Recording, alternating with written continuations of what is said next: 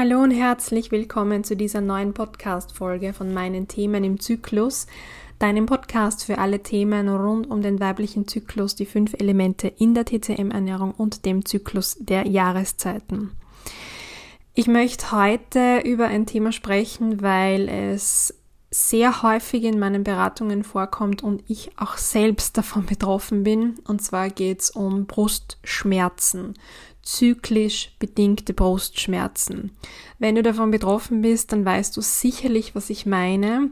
Es geht darum, dass nach dem Eisprung, nach ein paar Tagen, spätestens die Woche vor der Periode, die Brust ähm, beginnt zu spannen, größer zu werden und im Extremfall auch zu schmerzen, so dass man sie eigentlich gar nicht angreifen mag, dass man nicht ankommen will, dass man das Gefühl hat, ohne BH ist es super schwierig und auch am Bauch schlafen beispielsweise äh, geht dann gar nicht mehr. Und ich möchte deswegen heute generell ein bisschen über die weibliche Brust mit dir reden und dann konkret auch, was aus meiner TCM-Brille hinter diesen Brustschmerzen stecken könnte und ein paar Tipps dalassen, was du möglicherweise tun könntest, um hier diesen Brustschmerzen entgegenzuwirken, weil sie sind wirklich unangenehm. Also, ähm, wie gesagt, ich kenne es selbst und es ist da eine Woche lang einfach nicht cool, wenn man das so zusammenfassen darf. Also, generell ähm, ist die Brust ja ein eigentlich ein sexualisiertes Körperteil von uns Frauen ähm, und gleichzeitig so unfassbar wichtig für Leben, weil äh, ja, durch die Brust werden Säuglinge genährt, bekommen all das, was sie brauchen, wenn sie frisch geschlüpft sind. Ähm, das ist der beste Immunboost, das ist die beste Nahrung, ähm, die man quasi Babys geben kann. Und ich möchte jetzt da überhaupt gar kein Bashing betreiben für Frauen und Mütter, die nicht stillen. Es gibt, also das ist nicht mein Ziel, sondern jetzt aus einer historischen Brille betrachtet, ähm, ja, war das einfach lebensnotwendig für Babys, dass sie gesäugt werden können von der Mama oder von einer Amme.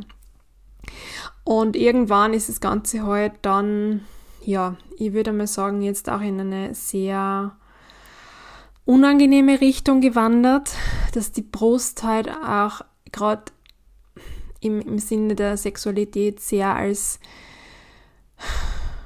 Sexobjekt auch degradiert wurde. Es ist aber unumstritten, dass die Brust, die weibliche Brust, auch ähm, Quelle weiblicher Sexualität und Lustempfinden ist. Und da sind wir auch bei einem psychosomatischen Thema, das auch dazu führen kann, dass wir Brustschmerzen empfinden, weil hier, das ist das gleiche mit der Weiblichkeit und mit der Fruchtbarkeit, ähm, die Unterdrückung der Frau und die die Anschauung des weiblichen Körpers da schon auch eine Rolle spielt, wie wir sozialisiert werden, was wir in den Medien sehen, äh, lesen und hören. Das hat einen Einfluss auf uns und wie wir ja auch unseren Körper und unseren Busen wahrnehmen. Generell ähm, ist aber die Brust eine Metapher für Geben und Nehmen. Es geht da ganz, ganz, ganz stark um das Thema Nähren. Jemanden nähren, aber auch sich selbst nähren. Es gibt Forschung dazu, dass Frauen ähm, häufiger unter Brustkrebs ähm, erkranken, die über einen langen Zeitraum viel mehr gegeben haben als genommen, sich viel mehr um andere gekümmert haben, andere genährt haben als sich selbst. Und das ist vielleicht der erste Gedankenanstoß, den ich dir hier dalassen möchte und mitgeben möchte, wie das Verhältnis bei dir ausschaut zwischen Geben und Nehmen und wie gut du für dich selbst sorgst, fürsorglich mit dir selbst bist und dich selbst nährst, unabhängig von den Bedürfnissen und Erwartungen anderer. Das heißt, wir haben hier auch aus einer psychosomatischen Ebene immer auch verwoben bei Themen mit der Brust Schuldgefühle und schlechtes Gewissen. Das lastet ähm, auf der weiblichen Psyche und stört den Energiefluss in der Brust.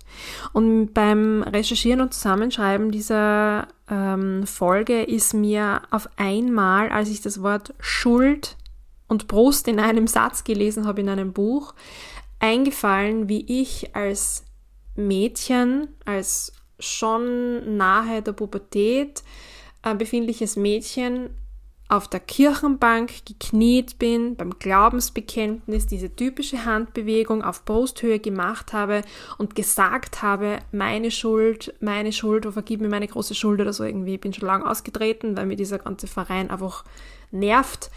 Ähm, ich wollte dich jetzt nicht angreifen für den Fall, dass du katholischen Glaubens bist, aber ich konnte damit einfach nicht mehr, aber das ist ein anderes Thema, egal. Und auch hier, finde ich, ist diese das ist mir eingefallen und ich habe mir gedacht, bist du fertig? Was man da symbolisch, und ich habe das da, damals wirklich, ich war je, jeden Sonntag in der Kirche und war auch Ministrantin, gemacht haben, was da ins Unterbewusstsein gewandert ist. Puh, also für meine Weiblichkeit jetzt nicht sonderlich förderlich wahrscheinlich. Anyway, ich mag dir hier jetzt nur eine neue Perspektive bieten und vielleicht eine Tür aufmachen, über die du, hinter der du nachdenken kannst, ähm, wenn es um deine persönlichen Brustschmerzen geht. Ähm, und was hier auch in der Literatur häufig zu finden ist, ist die Frage, was hast du dir selbst nicht verziehen? Gibt es etwas, was du erlebt hast, was du gemacht hast, wo du Schuldgefühle hast und dir es nicht verziehen hast. Gibt es da irgendwas? Meistens gibt es etwas, das da vergraben liegt. Und wenn du der Typ Mensch dazu bist und dein System so darauf reagiert, dann kann es sein, dass es sich in diesen zyklischen Brustschmerzen ähm, zeigt. Was natürlich auch sein kann, und es ist auf ganz äh, auf körperlicher Ebene, ist, dass die Brust auf Hormonveränderungen sehr stark reagiert. Ähm, das merken nicht nur Schwangere, sondern wir eben auch im normalen, unter Anführungszeichen, Zyklus, den wir monatlich haben, dass das Drüsengewebe sich verändert nach dem Eisprung. Und das tut es vor allem und in den meisten Fällen schmerzhaft dann, wenn es um eine Östrogendominanz geht. Das heißt, wenn das Verhältnis zwischen Östrogen und Progesteron nicht stimmt. Ähm, muss kein Progesteronmangel sein in dem Sinn, sondern es kann einfach aus unterschiedlichsten Gründen, äh, wie zum Beispiel Kosmetika oder Hormonrückstände im Trinkwasser oder was auch immer Stress, zu viel Östrogen im Körper sein und dann stimmt diese Balance nicht mehr und dann, vor allem dann, reagiert die Brust darauf. Und das, äh, die tricky Geschichte an der Sache ist, also ich habe gelesen, dass so die Brust mit dem Aufbau auch in dieser zweiten Zyklushälfte ein Spiegel des Uterus sein kann. Das heißt, es wird ja auch was in der Gebärmutter aufgebaut, die Schleimhaut wird gehalten und das Ganze passiert halt dann auch in der Brust. Das Problem an der ganzen Geschichte, Geschichte ist, die Gebärmutter, Schleimhaut und das Blut, das wird tatsächlich ausgeschieden über die Periodenblutung die Wasseranlagerungen, die passieren in der Brust, die muss der Körper absorbieren. Und das kann auch ein schmerzhafter Prozess sein. Aber meistens ist es ja dann gegessen mit, ähm, mit der Periode. Warum? Weil die Hormone sinken. Da kommen wir auf Hormon Null und dann verschwinden häufig diese prämenstruellen Beschwerden. Im Buch von ähm, der Dr. Sheila Delis, Unverschämt, was mein aller, aller, aller, aller, allererstes Buch zu diesen Themen war vor vielen Jahren, ähm, wieder unterscheidet sie auch ganz nett zwischen einer Wackelpuddingbrust und einer Milchreisbrust. Und da geht es um die Körnung des Brustgewebes. Ich zum Beispiel habe jetzt da eher so eine Milchreisbrust. Bei mir sind auch schon Fibroadenome mittels Biopsie ähm, untersucht worden, waren gutartig, aber bei mir ist einfach sehr viel, sind sehr viele Körner unter Anführungszeichen Brustgewebe. Und sie sagt auch, dass gerade diese Milchreisbrüste, ich finde es lustig, Milchreis, Milchreisbrüste, dazu neigen, empfindlicher zu sein und auf diese Hormonschwankungen auch ähm, intensiver zu reagieren als jetzt eine sehr weiche Wackelpuddingbrust, wo man diese ganzen Knötchen gar nicht spürt.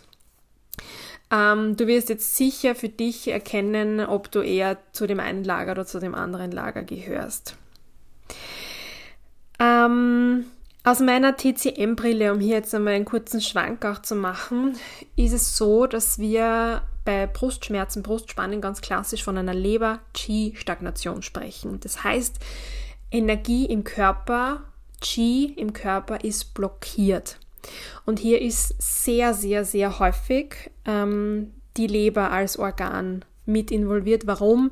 Weil die Leber für den freien Fluss der Energie im Körper zuständig ist, plus die Leber und das Holzelement eine ganz enge Verbindung zu den Sexualorganen haben.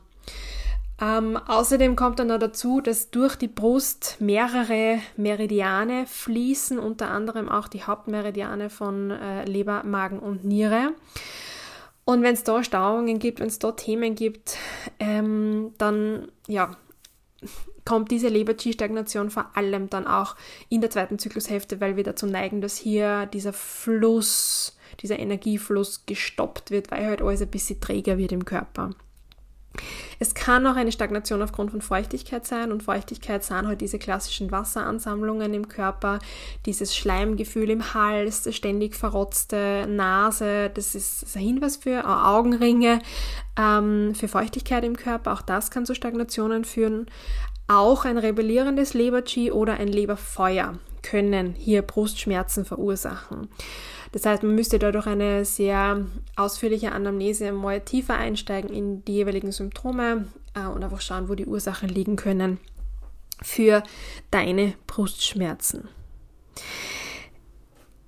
Es ist halt so, dass die Brust generell ein sehr komplexes System ist. Man glaubt es nicht, aber da sind, also da sind Blutgefäße drin, Lymphdrü also Lymphgefäße, Nervenzellen, Milchdrüsen Fettgewebe, Bindegewebe, alles.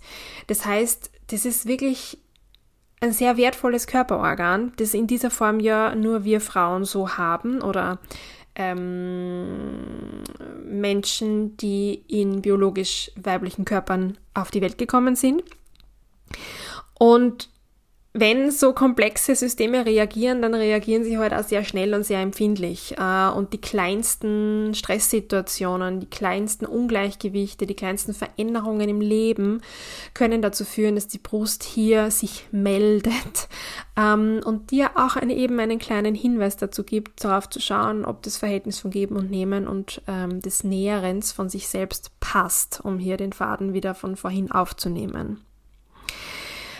Was kann ich jetzt tun? Also wenn du jetzt unter Brustleiden, äh, Brustschmerzen leidest, so wie ich, dann gibt's unterschiedlichste Anfangsfäden dieses Wollknäuels, ähm, die du mal in die Hand nehmen kannst und ausprobieren kannst. Generell, und das, da kommst du einfach nicht drum herum, generell, wenn es um Zyklusbeschwerden geht, schau dir mal an, wie du deine Emotionen und Gefühle lebst oder ob du sie schluckst. Jede geschluckte Emotion bedeutet ein kleines, kleines Knötchen irgendwo in deinem Energiesystem. Das heißt, raus mit den Emotionen und anschauen, wo du die vielleicht nicht ausleben kannst. Auch emotionaler Stress.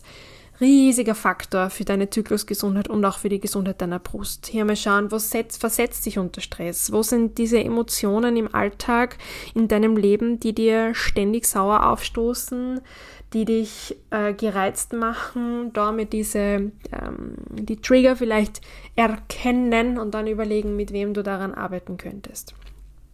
Ganz handfeste Tipps jetzt für die zweite Zyklushälfte, wenn du unter Brustschmerzen leidest, wäre auf erhitzende Thermik und Lebensmittel zu verzichten. Das heißt, nicht scharf essen. Auch, da zählt auch Pfeffer übrigens dazu. Also hier nicht mit Pfeffer würzen, auch nichts Fettiges essen, also auch nichts Frittiertes und solche Späße, Käsespätzle, ganz eine schlechte Idee. Ähm, und auch zu viel dunkles Fleisch. Rind ist zwar an und für sich sehr wertvoll, wenn es lang gekocht ist, auch gut verwertbar und verdaulich für viele, aber Rindfleisch beispielsweise ähm, verstärkt Stagnationen. Und da, ja, einfach darauf aufpassen und vielleicht weniger davon essen. Außerdem in der zweiten Zyklushälfte, und das ist nicht nur für die Brustschmerzen wichtig, sondern auch für die Regelschmerzen, die du möglicherweise hast, auf Kaffee und Alkohol verzichten. Es ist ein Game Changer. Ich habe es selbst bemerkt oder ich merke es immer noch. Äh, Alkohol ist ein Nervengift und Koffein regt die Nebenniere an. Das ist somit auch Stressproduktion für den Körper. Es hilft einfach nichts. Schau nicht hin und vermeide es in der zweiten Zyklushälfte. Auch ganz wichtig, regelmäßig moderate Bewegung. Also zumindest jeden Tag spazieren gehen. Wenn du deinen Körper bewegst, bewegt sich automatisch das Qi in deinem Körper. Und hier kannst du auch helfen, diesen Energiefluss ähm, am Laufen zu halten.